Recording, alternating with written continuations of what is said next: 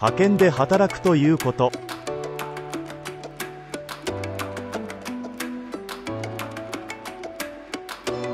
派遣といっても大きく分けると2つあり登録型と常用型に分けられる。まずはじめに登録型から説明します。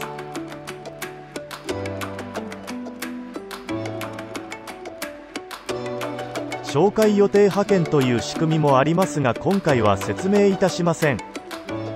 登録型派遣は基本的に有期雇用です。有期雇用とは期間の定めのある雇用契約で雇用契約書に期間が明確に記載されています。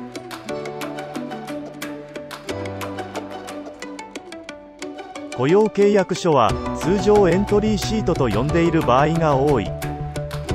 求人情報の記載には時給で表記されていますので見分けがつきやすいと思います。また登録型にも短期という派遣があります。次は短期派遣。時間給の場合残業や休日の割増率など要チェック交通費などの補助も確認。短期派遣とは派遣会社ではスポットと呼んでいる場合が多い。週2から3日程度や1日約5時間以内での就業時間を指す。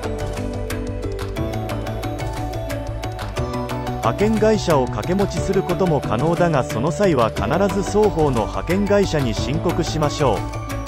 う。正確な基準としては週30時間未満。かつ1ヶ月の所定労働日数が15日未満が判断の基準となります。社会保険加入義務の基準ですね。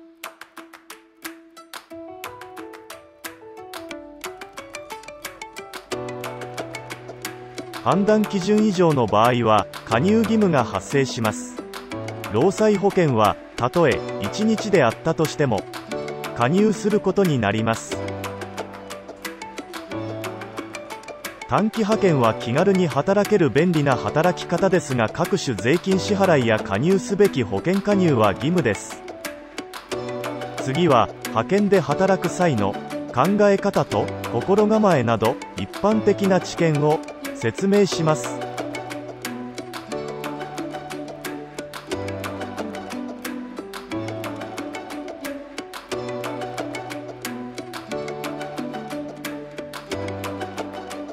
登録型派遣で働くということはパートアルバイト的な働き方で派遣会社が営業活動し企業から得た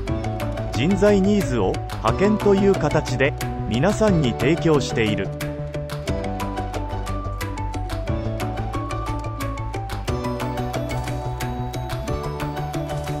またなぜ企業が直接求人を出さず派遣会社に依頼するかというと企業が自社で募集しても人材が集まらない忙しい時と暇な時の差があり定期採用は難しいなどの理由があります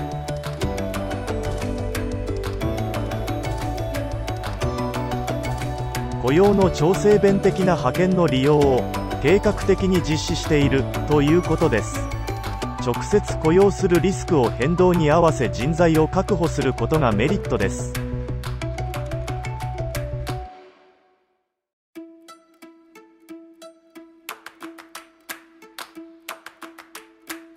登録型派遣の職種としてはコールセンターコンビニ飲食店物流センターなどの反感の波がある業種が一般的で他には製造業のように工場勤務の求人もあります。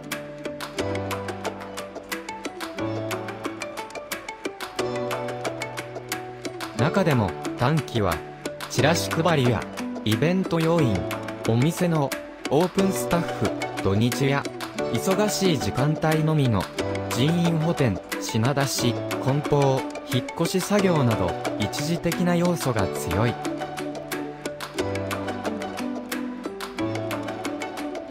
いずれにしても自分に合った働き方場所日程時間時給接客非接客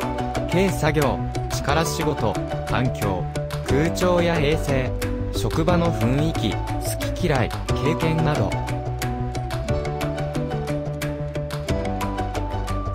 ここまで登録型派遣の概要を説明してきましたが派遣について働く側の立場になって必要であろうと思われる情報を発信していきます。次回は常用型派遣。ありがとうございました。チャンネル登録お願いします。